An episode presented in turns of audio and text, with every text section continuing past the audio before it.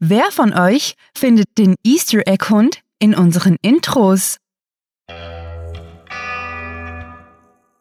Willkommen zum Cluecast.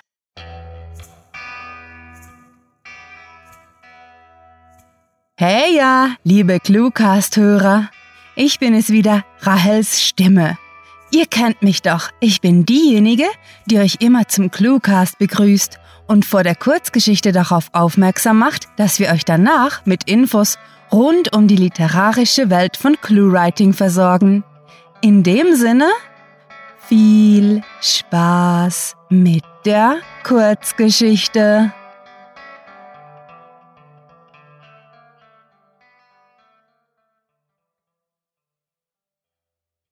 Familiengeschäft Los Angeles war eine heiße Stadt. Nicht nur im übertragenen Sinn, sondern vor allem wortwörtlich. Die Sonne brannte unerbittlich und hatte seit Anfang der Hitzewelle schon einige Tote gefordert. Ich war froh, dass die kurzzeitig zu einer Aula umfunktionierte Turnhalle klimatisiert war und etwas Abkühlung bot. Das Schülerkonzert, dessen Aufführung ich mir mehr oder weniger unfreiwillig mit anhören durfte, war zwar nicht umwerfend, aber wenigstens nicht grauenhaft. Während ich da saß, einen großen Schluck aus meiner Kaffeetasse nahm und fühlen konnte, wie mein Schweiß trocknete, blieb mir etwas Zeit nachzudenken. Sehr oft war mein Job viel langweiliger, als gewisse Actionfilme und Fernsehserien suggerierten. Eigentlich hatte meine Anwesenheit nicht direkt mit der Aufführung zu tun, die mich schon fast an eine moderne Darstellung des Gefühlszustands der Schüler erinnerte, sondern mit dem Mann, der zu meiner Linken vor mir am Gang der Klappstuhlreihen in der Nähe des Ausgangs saß. Joss Marston, dessen elfjähriger Sohn als Teil der außerirdischen Performance auf der Bühne stand und Gitarre spielte.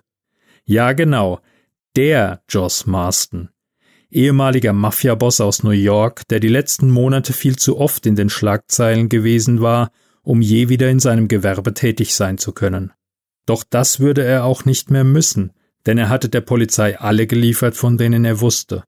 Und bei einer Organisation in dieser Größenordnung war das eine ganze Menge Namen, die es ihm jetzt ermöglichten, in Los Angeles unter einem falschen Namen von vorne anzufangen. Jetzt wartete er auf die Prozesse, bei denen er aussagen musste, um die New Yorker Familien eine nach der anderen wie Dominosteine zu Fall zu bringen. Ich wusste, dass viel Staub aufgewirbelt werden würde und die Prozesse durchaus das Potenzial dazu hatten, die Geschichte der Stadt zu verändern. Jeder Mafioso aus dem Big Apple würde nach Marston Ausschau halten und eine Sichtung des Kronzeugen, rasch über den Äther verbreitet, würde ausreichen, um eine ganze Horde von Profikillern in unsere Richtung zu locken. Deswegen fiel mir und den 15 anderen US Marshals in meinem Team die Aufgabe zu, diesen Zeugen zu beschützen.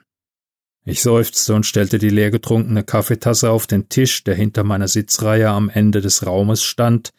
Bisher war das nur ein weiterer langweiliger Nachmittag in der gefühlt heißesten Stadt, die ich kannte. Ich fuhr zusammen, als ich das unverkennbare und penetrante Geräusch eines Jagdhorns hören konnte. Ich konnte rückblickend nicht mehr sagen, seit wann ich das Schulkonzert nicht mehr verfolgt hatte, doch das ungewohnte Instrument, das es wohl nur auf die Bühne geschafft hatte, weil es zu der Story passte, hatte meine Aufmerksamkeit geweckt. Ich wusste nur, dass es um irgendeine Geschichte ging, die im Mittelalter spielte, und im Moment schien der König mit seinem Gefolge auf der Jagd zu sein. Originell waren diese Schüler, das musste ich ihnen lassen. Außerdem hatten sie die Turnhalle, dafür, dass es ein so heißer Nachmittag war, sehr gut gefüllt. Ich konnte fühlen, wie das Mobiltelefon in meiner Hosentasche vibrierte und kramte es umständlich aus der neuen und noch viel zu steifen Jeans. Tatsächlich hatte ich eine Kurzmitteilung von meinen Vorgesetzten bekommen. Hohes Kopfgeld auf M. ausgesetzt, aktuelle Position sollte weiterhin sicher sein. Sollte. Sollte. Na wunderbar. Jetzt konnte ich nur noch hoffen, dass die Analysten mit ihrer Einschätzung richtig lagen, sonst würde hier bald die Hölle losbrechen. Ich beugte mich nach vorn und tippte meinem Schutzbefohlenen auf die Schulter. Er drehte den Kopf und ich murmelte äh, Ich muss kurz auf die Toilette. Hagen wird so lange meinen Platz einnehmen. Marston nickte und wandte sich wieder um. Ihn interessierte nicht besonders, was ich und meine Kollegen taten, solange wir ihn am Leben hielten. Das Schülerkonzert neigte sich langsam seinem Ende zu, würde aber sicher noch eine Viertelstunde dauern. Während ich mich erhob und leise in Richtung der Herrentoilette davonschlenderte, wartete der junge Marshall bereits, meinen Platz hinter Marston einzunehmen. Was dann geschah, habe ich zwar selbst nur bruchstückhaft über meinen Ohrhörer miterlebt, dennoch kann ich es dank der vielen Protokolle und Verhöre sowie vieler Bargespräche mit Hagen und dem Team lückenlos nacherzählen. Hagen, ein unerfahrener, aber ambitionierter Marshal, saß in der Turnhalle und ließ seinen Blick von den Eingängen zu Marston und zurückwandern. Sicher war er mit seinem jugendlichen Enthusiasmus aufmerksamer als alle von uns, weshalb ihm auch gar nichts entging. Der Informant schien sich zu langweilen, denn er war auf seinem Sitz eingenickt und bewegte sich kaum mehr. Hagen fragte sich, wie Marston während eines Schülerkonzerts seines Sohnes schlafen konnte und hielt den Mann für eine ziemliche Zumutung, ließ seine persönliche Meinung sein Pflichtbewusstsein jedoch nicht trüben.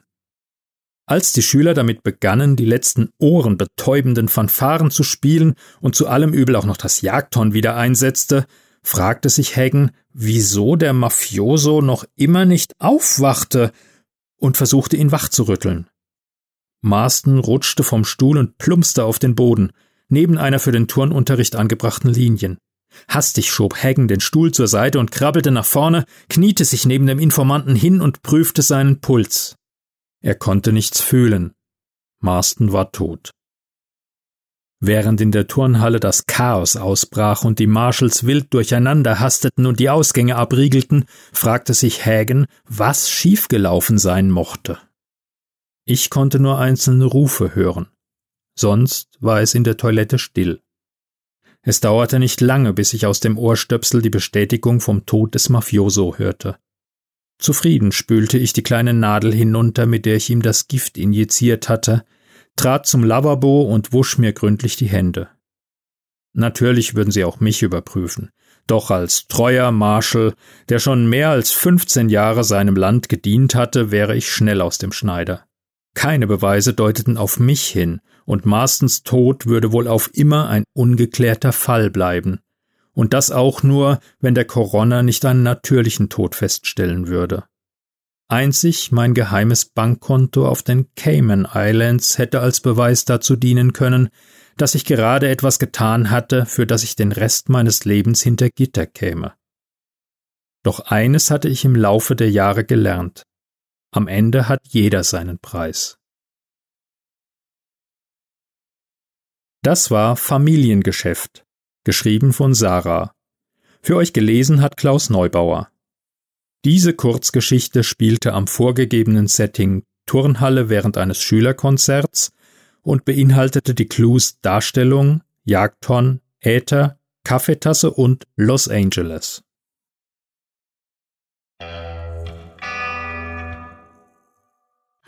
Da seid ihr ja wieder. Kommt herein in mein materieloses Reich, dem Cluecast-Outro, aus dem niemand entkommt und wo nichts existiert außer dem immer lauter werdenden Dröhnen meines diabolischen Gelächters. Stimme, es reicht jetzt. Oh, nie darf ich mich amüsieren. Kannst du dir eigentlich vorstellen, wie langweilig es hier im Audiolimbo wird? Das kümmert niemanden. Sag endlich deine Sätze auf und dann ab zurück ins Verlies. Darf ich wenigstens mal ins Kino? Niemals. Aber wenn du brav bist, lösche ich dich nicht von der Festplatte. Ah, nicht die Delete-Taste. Ich mache ja schon. ClueWriting. Ja, auf cluewriting.de findet ihr alles, was euer literaturliebendes Herz erfreut.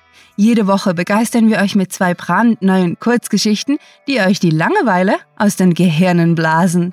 Für wirklich alle ist etwas dabei, denn wir schreiben und sprechen in jeder Genresprache, von actiongeladenem Abenteuer und verklärten Introspektiven bis hin zu todtrauriger Melancholie. Bei uns gibt es einfach alles. Nur keine Bange. Zusätzlich zu den von uns erfundenen Geschichten laden wir auch Gastautoren dazu ein, dem ClueWriting-Programm noch mehr Abwechslung zu schenken. Die Stories von unseren Gästen könnt ihr im Übrigen nicht bloß lesen, nein, ihr könnt genauso selbst ins Pantheon der Gastautoren schlendern und eure eigene Kurzgeschichte bei uns veröffentlichen. Na, die Nase voll von Geschichten? Echt? Na gut, wenn ihr zu der komischen Sorte Mensch gehört, die nicht nonstop Erzählungen verschlingen wollen, können wir euch unsere Interviews anbieten. Jeden Monat setzen wir uns mit Literatur- und Audioschaffenden zusammen und löchern diese mit 20 Fragen über ihre Werke, ihre schreiberische Arbeit und allem anderen, was uns so in den Sinn kommt. Und wenn die Lust zum Lesen dann gänzlich verflogen ist, geht es munter mit dem Genuss von Hörgeschichten weiter. Zweimal pro Woche gibt es aus dem Hause Cluecast eine frische Episode auf die Ohren. Das freut mich besonders, denn für den Cluecast darf ich aus meinem Verlies und kann mich auf dem Spielplatz unserer Outros etwas austoben. Weil das alleine für euch nicht sonderlich unterhaltsam wäre, verzücken unsere werten Damen und Herren Sprecher mit stets neuen Kurzgeschichten. Besucht diese Helden des Cluecast auch auf ihren Seiten und vergesst nicht, dem Echo ihrer Stimmen zu folgen.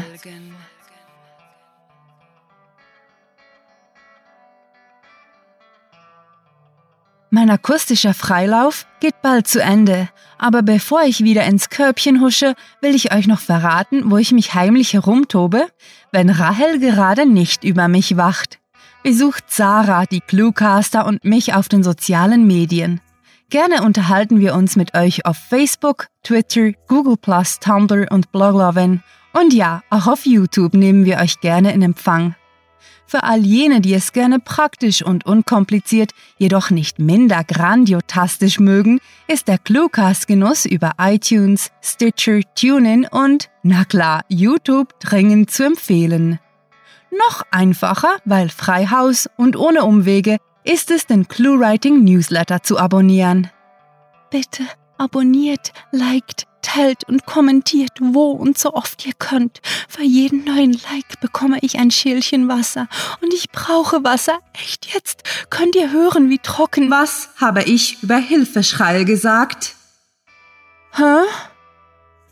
Ich mag mich echt nicht um dich kümmern. Geh zurück in deine Zelle. Ich mach hier dann mal fertig. Oh, okay. Tschüss, Cluecast-Hörer.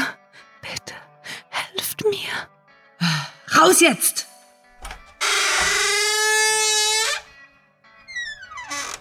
Ah, gut. Wo war die Stimme? Ach ja. Mit fantastiliardischem Dank fürs Zuhören und den besten Wünschen. Eure Cluecaster.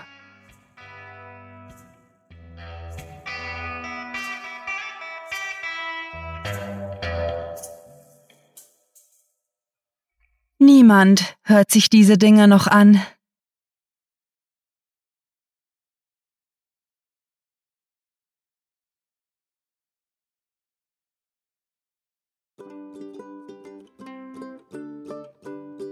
Wer findet den Easter Egg Clue? Wer, wer findet den Easter Egg Hund in unseren Intros? Wer von euch findet den I findet Wer von euch findet den Easter Egg Hund findet Hund Hund Oh, let's speak Dutch. Juhu